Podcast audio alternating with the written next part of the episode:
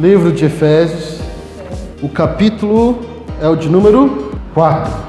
E aí eu queria ler com vocês até o verso 32. Mas eu vou falar pra, a verdade para vocês, talvez não dê tempo. E aí talvez a gente fique só no verso 16. Espero que a gente chegue até lá hoje. Efésios 4, capítulo 1 em diante, do versículo 1 em diante. Rogo-vos, pois eu, prisioneiro do Senhor, que andeis de modo digno da vocação que foste chamados, com toda a humildade e mansidão, com longanimidade, suportando-vos uns aos outros em amor, esforçando-vos diligentemente por preservar a unidade do espírito no vínculo da paz. Há somente um corpo, há um espírito, como também fostes chamados numa só esperança da vossa vocação. Há um só Senhor, uma só fé, um só batismo, um só Deus e Pai de todos, o qual é sobre todos e age por meio de todos e está em todos. E a graça foi concedida a cada um de nós, segundo a proporção do dom de Cristo. Por isso diz: quando ele subiu à altura, levou o cativo cativeiro e concedeu dons aos homens. Amém. Vamos orar? Ó Pai, santo é o teu nome, e agora que o Senhor, e agora que nós abrimos as nossas Bíblias, queremos estar atentos à tua palavra. Que a tua palavra, Senhor, que nunca volta vazia, seja hoje uma palavra rema em nossas vidas, seja, Senhor, uma palavra de graça, de poder, de misericórdia, mas também uma palavra que confronta, uma palavra, Senhor, que vai e olha para dentro de nós para que possamos melhorar, para que possamos continuar caminhando e nos desenvolvendo na santidade, na fé e na graça. Que o Senhor nos abençoe nesta noite, em nome de Jesus. Amém. Então eu espero que você é, esteja acompanhando os sermões, né? Você talvez perdeu um outro, é, tem pelo menos três, se eu não me engano, no SoundCloud. Então eu tenho colocado o link na página lá do Facebook da igreja e também na página do WhatsApp. Então, na página do WhatsApp não, né? No grupo do WhatsApp. Então, se você não viu até agora, veja. Se você não escutou, escute. Tá bom? Vai lá e escute. Por quê? Porque é muito importante, porque aqui o apóstolo Paulo, ele dá uma virada no assunto. Então nós estávamos falando Basicamente, o apóstolo Paulo estava falando sobre o porquê de ser igreja, porquê do propósito eterno de Deus. Ele estava falando bastante coisa sobre a unidade, sobre o porquê da unidade, e nós já falamos bastante sobre cada uma delas. E aqui o apóstolo Paulo dá uma virada, ele começa a dizer o seguinte: ok, então tudo que a gente leu, tudo que a gente viu até agora, serve para quê, afinal de contas? Então, tudo que a gente leu, tudo que a gente viu e tudo que a gente entendeu da parte de Deus precisa ter uma função prática, precisa ter uma função que nos leve à, à, vida de fato. E então, aqui e a partir do verso 4, então ele vai do capítulo 4, 5 e 6, falar sobre questões práticas da vida, certo? Questões práticas da vida. E aí então, ele começa falando justamente sobre essa praticidade. É por isso que eu estou falando para vocês. Se vocês não acompanharam até agora, volta lá e acompanhem, senão vocês vão entender o, verso, o capítulo 4, mas não vão entender o capítulo 4 no contexto. E é importante que vocês entendam o capítulo 4 dentro do contexto de aquilo que a gente está falando, tá bom? Então, ele apresenta quatro características que são importantíssimas para mim e para você. Então olha lá. Verso, capítulo 4, verso 1, diz assim: Rogo-vos, pois eu, prisioneiro do Senhor, que andeis de modo digno da vocação que fostes chamados.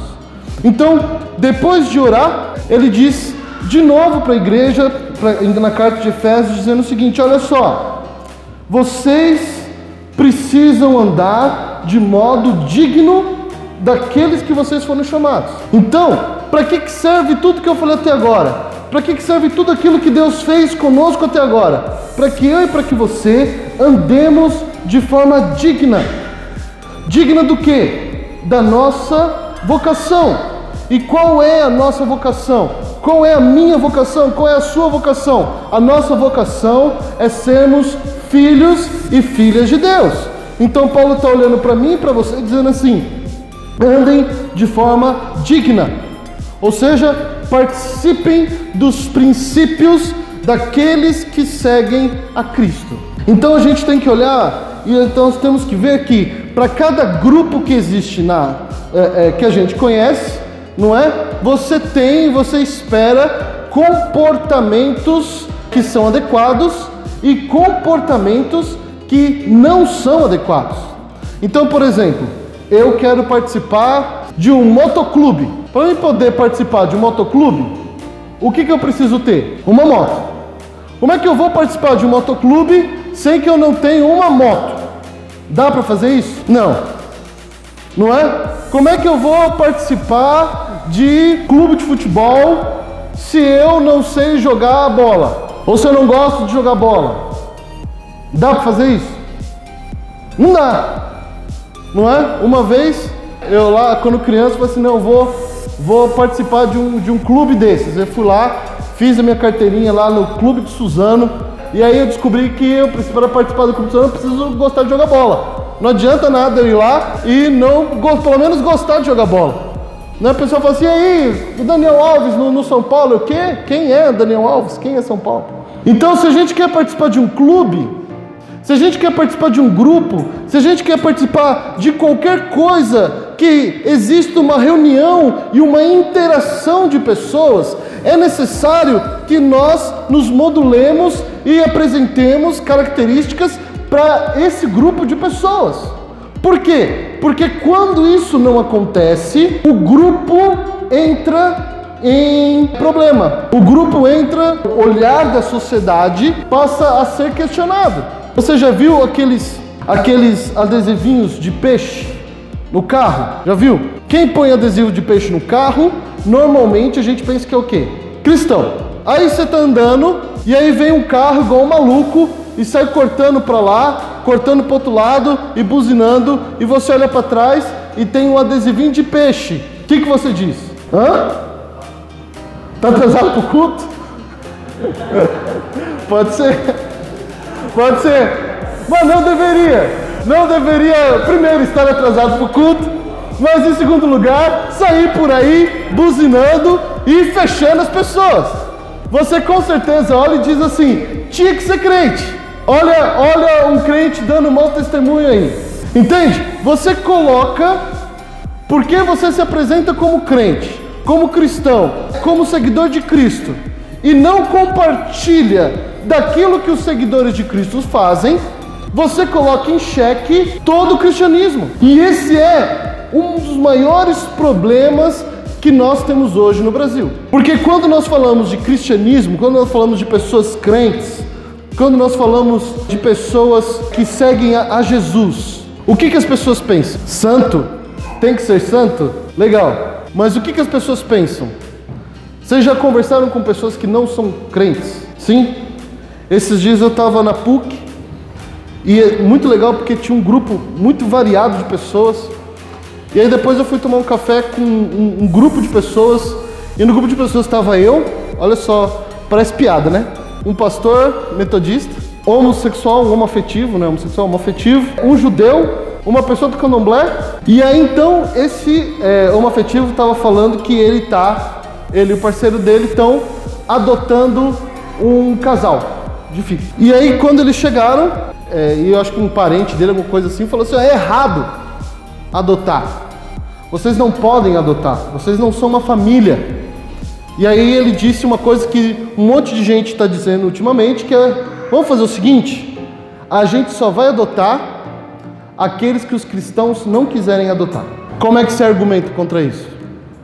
E aí então eles começaram a falar várias coisas, mas os argumentos deles em relação à fé são muito contundentes. E sabe por que, que o, os, os argumentos deles em relação à fé são muito contundentes? Porque nós não expressamos ou não fazemos aquilo que nós deveríamos fazer. Nós não apresentamos aquilo que Cristo disse que é o essencial para ser cristão. Então, a gente hoje muito mais acusa do que aceita. Quando pinta o cristão na mídia ou em qualquer outro lugar, aquele crente raivoso com o dedo estendido, não é? Falando que é a favor da família e fazendo falcatrua em outros lugares. Entende? E isso enfraquece muito o discurso. Então não adianta nada nós dizermos Jesus te ama se nós não apresentamos o amor de Jesus. Não adianta nada nós falamos assim, olha, Cristo quer te salvar do inferno, se no fundo, no fundo, nós somos, estamos cheios de preconceitos, de incoerências e de coisas que a gente deveria apresentar, mas nós não apresentamos. Então por isso o apóstolo Paulo então faz uma lista e diz assim: nós, eu e você e o pessoal aí da igreja de Efésios precisa ter princípios básicos para que nós andemos como Cristo andou. Então, quais são os princípios básicos? Capítulo 2, verso 2, diz assim: com humildade. Então, a primeira coisa que eu e você a gente precisa apresentar é humildade. E aí então a gente pergunta: o que é humildade? E é muito interessante, porque quando a gente vai estudar a história grega, humildade não é uma coisa boa, não é uma virtude entre os gregos. Os gregos não gostam da palavra humildade. Eles falam que a pessoa que é humilde é uma pessoa serviçal. A pessoa que é humilde é uma pessoa que está no mais baixo escalão da sociedade. Eles, quando falam de humildade, eles não se apresentam, os gregos não se apresentam como humildes. Eles falam que humildade não é uma virtude, pelo contrário, é uma desvirtude. Eles acham que ser magnânimo, quanto mais magnânimo você for, né, quanto mais é, quanto maior você for e quanto maior você parecer, melhor. E aí o apóstolo Paulo, na contramão disso, diz assim: nós, né, você, eu, nós precisamos apresentar humildade. E como é que a gente apresenta humildade? Quando nós sabemos da onde nós somos, quando nós entendemos da onde nós viemos, quando a gente entende, quando a gente entende quem nós somos. Por quê? Porque a humildade, ela precisa olhar para mim, para você e falar assim: quem é você? Quem é você? O que que você fez de relevante? Porque nós, na maioria das vezes, queremos nos exaltar. Jesus, uma palavra de Jesus, eu acho uma palavra duríssima de Jesus. Ele diz assim: depois que você fizer tudo que você tem que fazer, ainda se considere um servo inútil. E aí a gente olha e diz assim: mas eu tenho valor. Tem aquela, tem aquela música lá, né? Você tem valor, né? Espírito Santo, não é isso? Você tem valor? Por que você tem valor? Apenas por um motivo eu tenho valor e apenas por um motivo você tem valor. Eu apenas tenho valor porque Cristo morreu por mim. Porque se Cristo não tivesse morrido por mim, se o Espírito Santo não me ajudasse a desenvolver as coisas boas que eu tenho, eu com certeza seria muito pior do que aquilo que eu imagino. Então, qual é a minha diferença? Para a diferença que de alguém que agora está na esquina usando droga. A diferença é que eu já aceitei Jesus e essa pessoa ainda não. Mas isso não me torna melhor, não me torna maior, não me torna um bom cidadão. Hoje em dia virou moda, né? O cidadão de bem. O que, que é um cidadão de bem? Jesus diz para mim e para você que nós, sem a presença do Espírito Santo do Senhor, nós não somos cidadãos de bem. E a minha humildade essa consciência de que sem Cristo eu não sou nada, essa consciência precisa preparar os nossos relacionamentos. Não existe nada pior do que conversar com pessoas que acham que sabem tudo. Já conversou com pessoas assim? Que acham que sabem tudo da Bíblia? Que acham que sabem tudo de Deus? Você vai acabando se afastando dessas pessoas, né? Em vez de você falar do Evangelho, você afasta as pessoas do Evangelho. Então, nós precisamos ter uma vida em humildade. Ter uma vida que a gente entenda que eu não sou nada, assim como o outro. A única diferença entre nós é que foi me dada a salvação e para ele ainda não. O que me torna muito mais responsável.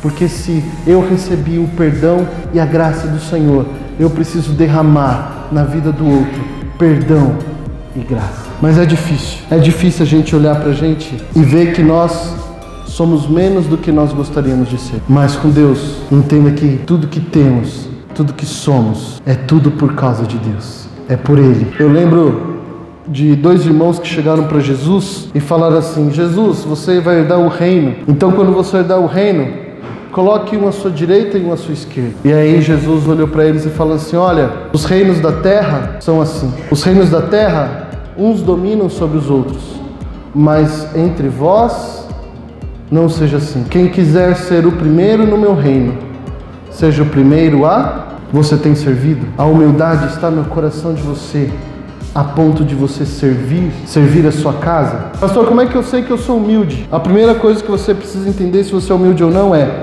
você serve a sua casa? Você serve? A sua mãe fala assim para você: "Ah, eu tô com dor na coluna, você pode varrer a, a minha a casa aqui?" Você: "Eu Trabalhei o dia inteiro, deixa assim sujo." Quando você vê a louça lá na pia, você sorrateiramente pega aquela xícara de café e coloca lá na pia e, e deixa lá, finge que não.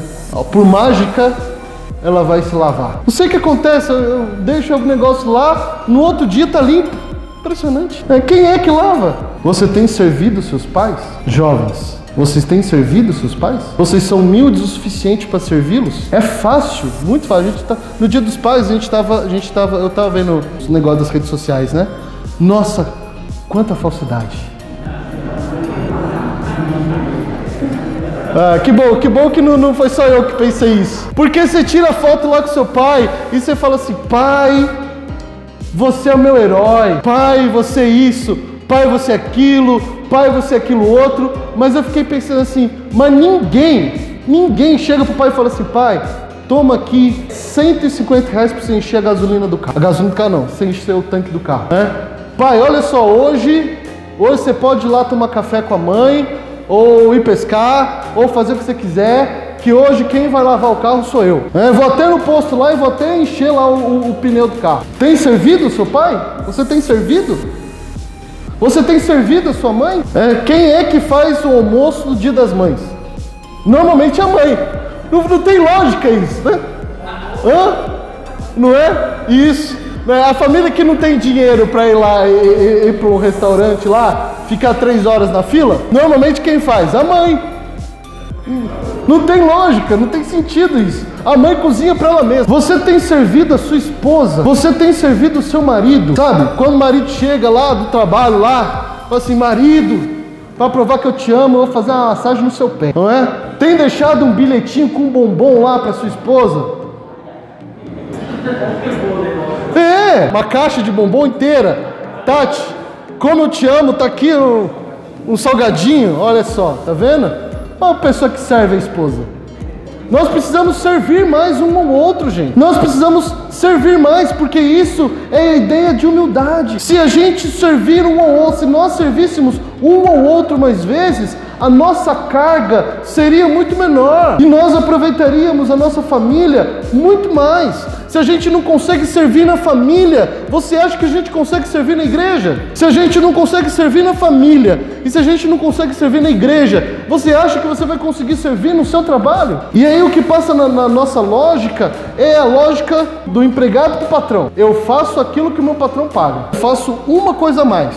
Aí a pessoa fala assim: pô, falou então, você podia fazer isso aqui? Você faz porque é o patrão que está pedindo. Mas na sua cabeça você fala o quê? Não sou pago para isso. Cara é folgado. Ele está ah, abusando do trabalhador. Vamos processar ele. A mesma lógica do patrão para o empregado. O patrão tem servido aquela pessoa que trabalha, está junto com você. O funcionário chega na loja, lá tem um café, um pãozinho. Não precisa ser muita coisa não. Café, um pãozinho quente, por favor, com manteiga aviação. É, é. Que patrão que faz isso, gente? Algum deve fazer. Mas eu não conheço muitos que fazem. Quando dia, faz um favor, assim, um dia quando você for patrão de alguém, dá esses mimos para a pessoa. A pessoa vai até trabalhar melhor. Põe um bilhetinho lá, é, é, seja um dia excelente. Nós precisamos entender o serviço. Nós precisamos ser humildes a ponto de entender que nós estamos aqui para servir. Mas o texto continua e ele fala sobre mansidão.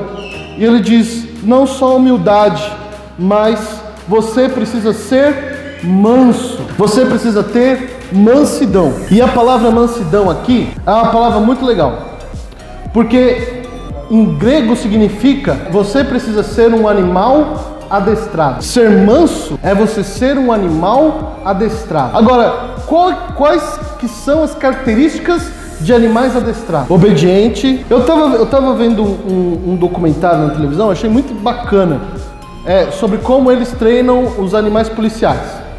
E aí então o dono do, do, desse animal policial, era um cachorro grandão, ele falou assim: a gente vai treinar uma simulação.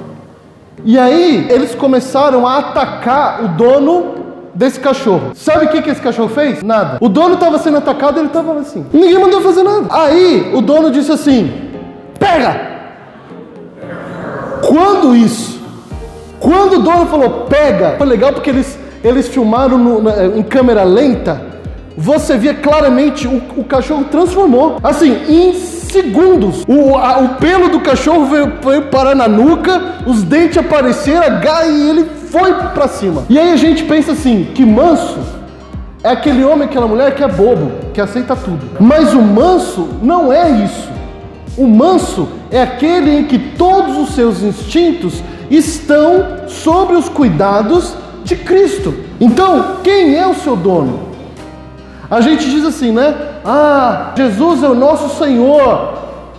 Mas se Jesus é o nosso Senhor, ele precisa ter sobre o controle dele os nossos instintos. E uma das coisas que a gente menos dá para Cristo é os nossos instintos. A gente fica bravo quando a gente quer. A gente fica triste quando a gente quer. A gente se revolta quando a gente quer. Não é? Ah, pastor, mas eu não consigo controlar. Claro que consegue. Claro que consegue. Eu não entendo, eu entendo, porque eu já fui assim. Mas hoje em dia eu não consigo, eu, me é estranho. Pessoas, crentes, homens e mulheres, que se gabam de serem esquentadinhos. Já viu isso? Eu me gabava de ser esquentadinho. O pessoal fala, você falou de tal tem pavio curto, eu não tinha nem pavio. Nem pavio tinha.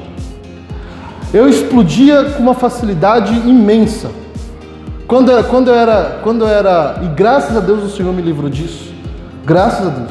Quando eu era adolescente, eu andava com uma corrente. E aí um dia Deus olhou para mim e falou assim: Você está errado na vida, porque eu, eu não queria controlar os meus instintos. E eu não queria deixar que o Senhor controlasse os meus instintos. E aí, conforme a gente vai amadurecendo, conforme a gente vai entendendo, quando a gente vai virando crente de verdade, homens e mulheres de Deus. Eu olho para trás e vejo assim: quantas coisas o Senhor me livrou, porque eu fiz uma oração antes. Existe um milésimo de segundo entre você explodir e você não explodir. Nesse milésimo de segundo você ora, dizendo assim: Senhor, me dá paciência, não dá força. Não ora assim não. Ora, Senhor, me dá paciência. E quantas coisas o Senhor me livrou, porque nesse tempo eu orei falei assim: Senhor, me dá paciência, controle os meus instintos, porque vira e mexe o diabo usa os nossos instintos para acabar com os nossos relacionamentos, para provocar uma discussão familiar, para destruir amizade. Quantas e quantas vezes o diabo não usa e não joga é, setas inflamadas, e aí a gente deixa essas setas entrarem nos nossos corações, porque no fundo, no fundo, a gente não quer que o Senhor controle os nossos instintos. Então, Paulo diz que aqueles homens, aqueles, aquelas mulheres que são dignas da vocação do Senhor, são homens e mulheres que colocam o instinto, a raiva, o ódio, o medo, a mágoa, a alegria nas mãos do Senhor. Então, talvez um dia o Senhor diga: ataca. E quando o Senhor dizer ataca, você ataca. Mas enquanto o Senhor não disser ataca, você fica parado igual um cachorro adestrado. Essa é a ideia. E ele continua. E aí ele diz uma outra palavra que diz assim: longanimidade. Talvez na sua Bíblia seja paciência. E longanimidade aqui, ela parece muito, na verdade, é, a palavra grega aqui, ela parece muito, na verdade, com resiliência, que é arte de você continuar independente daquilo que acontece na sua vida. Eu estava lendo um comentarista de Efésios é, essa semana e ele falou uma coisa, ele deu um exemplo que eu acho muito legal. Você já viu para usar o continuar no tema dos cachorros aqui? Você já viu aqueles cachorros grandões e aqueles cachorros pequenininhos juntos? Você já viu? Hã? Já já colocaram junto? Como todo cachorro pequenininho, o que, que o cachorro pequenininho mais faz? Latir e morder. Não é isso? Cachorro pequenininho é um problema, sério. Não é isso? Hã? Late e morde. E aí você já viu que o cachorro pequenininho late e morde pro grandão? Aí pega o grandão, morde, fica latindo, fica provocando e bate, isso, aquilo outro. Já viram? E o que, que o cachorro grandão faz? Só. É? Olha, fica olhando. Se o cachorro grande resolve atacar o pequenininho, dá chance pro pequenininho? Não. Sabe o que o cachorro grande tem? Longanimidade. E o que Paulo está dizendo para mim e para você é justamente isso, que uma das características essenciais para nós exercermos a nossa vocação é nós termos longanimidade. Ou seja, na vida as pessoas vão nos insultar. Sabia disso? Na vida as pessoas não vão gostar da gente. Na vida, nem todo mundo vai concordar com a gente. Na vida, nem todo mundo vai ser o cara legal. Talvez vão querer puxar o seu tapete. Talvez vão agir nas suas costas. Talvez você não sabe, mas eu vou contar um segredo para você. Tem muita gente falsa por aí. Eu acho que você não sabe disso. Eu vou falar para você. Gente que bate nas suas costas e fala mal de você. E tem gente que é ainda mais falsa, que escuta falar mal de você e ainda vem falar para você. Essa leite falsa cínica. Aí você fala assim, eu vou falar com outro fulano. Você fala assim, não, não fala não, só contei pra você orar. Só contei pra você ficar sabendo. Então, essa pessoa, de falsa, é cínica. Você afasta dela. Só que isso vai minando o nosso coração. Isso vai batendo e batendo e batendo. E por mais que a gente não queira se machucar, a gente acaba se machucando. E aí, quando a gente se machuca, o que, que a gente faz? Tem gente que estoura, tem gente que vai lá e enfrenta a pessoa, não é? Tem gente que não fala nada, que apenas corta relações. Vou cortar relações com você. Tem gente que fala assim: ah, fulano de tal é falsa comigo, você é falsa com ela também. Então, a Bíblia nos instrui a ser longânimos. O que é longanimidade? Não importa quantos insultos você recebeu, Não importa quantos xingamentos ou quantas pessoas te ofenderam, você continua de pé, porque você é longânimo, ou você é resiliente. Você é como aquele cachorro grandão, que o cachorrinho vai lá e morde, morde, morde, morde, morde, morde, morde. E o cachorro só olha e fala: "Sai daqui". Mas por que que eu consigo? Por que que a gente consegue ser longânimo? Porque a gente sabe quem a gente é. Porque a gente sabe que a gente não é nada, mas Cristo é tudo em nós. Então, não existe nada que você passe na vida que Cristo não já passou pior. Não exista, não existe dor que você já passou nessa vida que Cristo não tenha passado pior. E aí a gente quer comparar a nossa dor com a dor de Deus? Resista e continue.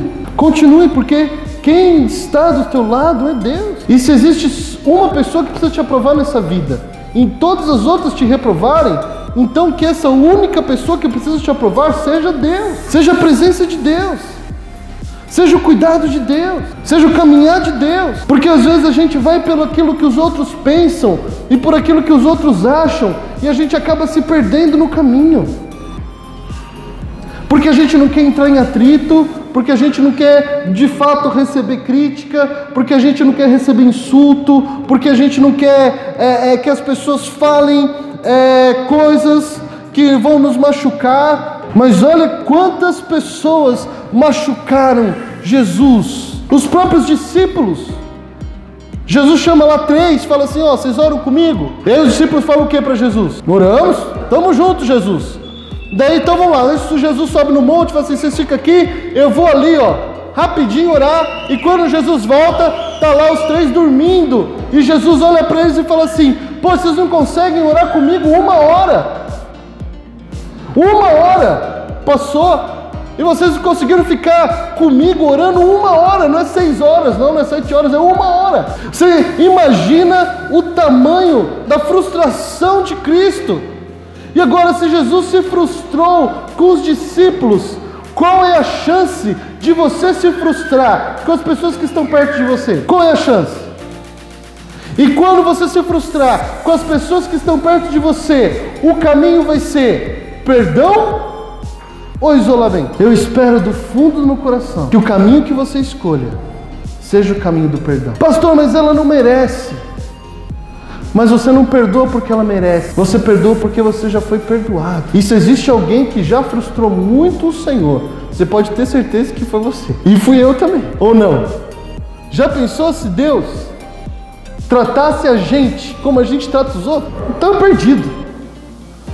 Olha, começa a orar. É, daí o Senhor manda um anjo. Fala assim: ó.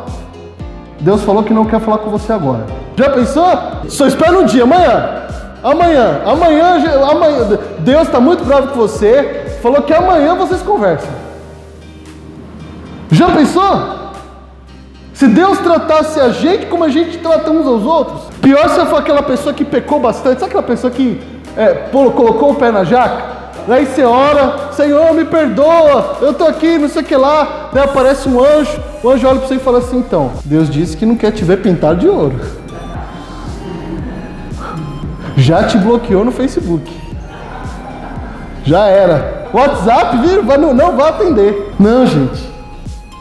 Nós precisamos ser longânimos. Longânimos. Pastor, dói. É por isso que o perdão está aí. Para que não doa mais. Para que não doa mais. E aí o texto continua. E fala o seguinte: suportando-nos uns aos outros em amor. E tem muita gente que, que usa esse texto de uma forma equivocada, muito errada. É, eu estava vendo um quadrinho esses dias, um cara com uma camisa assim: é, Jesus te ama, eu te suporto. Não, não é isso que o texto está dizendo. O suportar não é você carregar uma carga difícil. O suportar aqui é você dar suporte. E não é só dar suporte, mas é dar suporte em amor. Dar suporte para que o outro é sinta o seu amor, é fazer mais daquilo que você faria. É aquilo que Jesus diz: enquanto se alguém pede para você andar com, andar com você um quilômetro, ande com ele dois. Se ele te pede é, é, a roupa, dê para ele também a capa. O que, que Jesus está dizendo? Faça mais por ele do que o necessário. Mas sabe qual é o problema? Dá trabalho. Não dá trabalho? E a gente quer ter trabalho? Mas essas são as marcas de alguém que está no Evangelho. Essas são as marcas de alguém que está no Evangelho. Alguém que dá suporte ao outro por amor, que faz mais para o outro em amor. Agora você imagina se a gente praticasse essas quatro coisas de verdade. Se nós fôssemos humildes plenamente, se nós, fôssemos, se nós fôssemos mansos plenamente, se existisse em nós longanimidade e se nós amássemos o outro verdadeiramente. Quatro coisas que diz, que Paulo diz que são essenciais para aqueles que são dignos de serem chamados filhos e filhas de Deus. Imagine se nós fizéssemos isso. O que, que nós não mudaríamos? Que vidas nós não transformaríamos? Aí talvez você esteja olhando para mim e para a Bíblia e falando assim: Pastor, isso é impossível. Não é impossível. É claro que é um processo. É claro que talvez se você for pensar assim de, de 0 a 10 aí, não precisa responder alto não, responde para você mesmo. Tá bom? De 0 a 10. O quão humilde você é, de verdade. De 0 a 10, o quão manso você é. De 0 a 10, o quão longânimo você é. De 0 a 10, o quão você consegue amar as pessoas. Talvez você fale assim, olha, eu tô no, tô no, no 6. Ah, tá bom, tá ótimo. Tem gente que fala assim, pastor, eu tô no 2. Tem gente que fala assim, pastor, ó, tem, tem coisa aí, esse negócio de longânimo aí, eu tô no menos 5. Então, é um processo. Agora, o que não pode é nós vivemos uma vida inteira no 2. O que não pode é a gente viver uma vida inteira no 3. O que não pode é nós vivermos uma vida inteira tendo as mesmas características. Ou nós nos desenvolvemos na fé e na graça do Senhor, ou nós nunca vamos ser dignos da vocação que nós fomos chamados. E o nosso testemunho será cada vez mais fraco diante do mundo. Verso 3, aí Paulo diz assim: esforçando-vos, porque para essas quatro características funcionarem nós precisamos nos esforçar. E ele diz: esforçando-vos diligentemente por preservar a unidade do espírito no vínculo da paz. Então, essas quatro características, ela nos dá um resultado. E qual é o resultado? Paz. Vínculo da paz. O maior resultado é que Cristo nos chama para ter relacionamentos pacíficos. Se nós temos relacionamentos que são sempre truncados, sempre brigando, sempre discutindo, seja qual for o seu relacionamento com seu pai, com seu tio, seu avô, seu irmão, talvez esteja faltando um desses quatro elementos. E aí qual é, o que, que a gente faz? O que, que a gente faz para ter relacionamentos com vínculo de paz? Seja humilde, seja manso, seja longânimo, seja amor. Ah, pastor, mas só eu, você? Vai partir só de mim? Sim. Por quê? Por quê? Você ofendeu Jesus? O ser humano ofende Jesus? O ser humano ofende Deus? Vocês já, você já pararam para pensar nisso? Eu vou usar um exemplo. Alguém pisa no seu carro, de propósito. Certo? Quem é que tem que pedir perdão? Quem é que tem que pedir perdão? Quem pisou no seu calo? Porque foi ele que errou com você? Tudo bem? Sim? Não é essa lógica? Sim? Ok. Aí a gente vê lá no, no, no, no, em Gênesis. Vamos lá em Gênesis. E aí em Gênesis, alguém pisou no calo de alguém. Eva foi lá, comeu do fruto, certo? Sim? Quem pisou no calo de quem? Eva e Adão, ou Adão e Eva, pisaram no calo de Deus? Vocês concordam com, comigo nisso? Sim? Vocês estão. Tá tudo bem aqui? Eu preciso que vocês entendam a lógica. Quem pediu perdão? O ser humano foi até Deus e pediu perdão? Ou foi Deus que envia Cristo para morrer pelos nossos pecados e restaurar o nosso relacionamento? Então, pisaram no calo de Deus e Deus ainda foi lá e pediu perdão? Sim? Agora pisam no seu calo, o que, que você faz? É.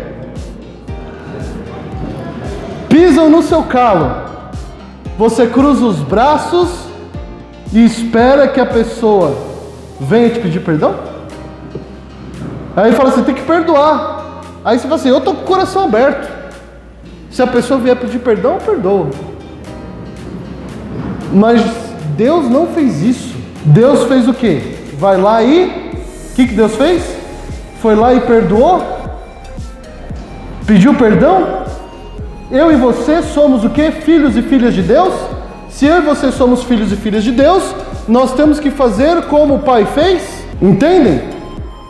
Ah, pastor, então sempre vou ser eu que vou manter a minha casa em paz?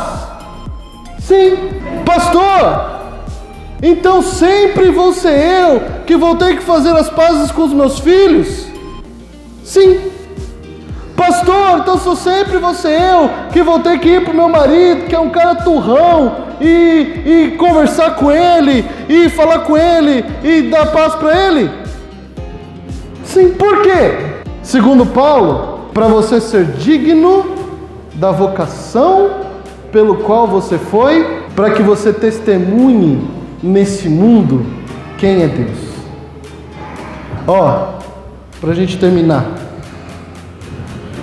tudo que a gente faz, tudo que eu e você fazemos, não tem a ver comigo e não tem a ver com você. Tem a ver com o testemunho de Cristo. Eu faço para dar glória ao Senhor.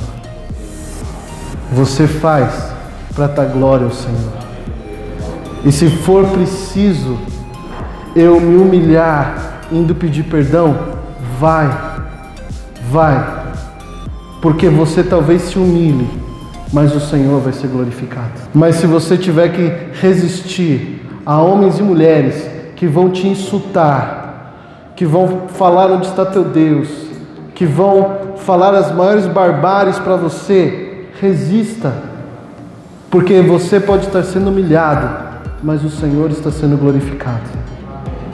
Se é você que tem que manter o vínculo da paz da sua casa, você tem que ir, e você tem que se humilhar, e você tem que se esforçar, e você tem que fazer das tripas coração para sua família dar certo.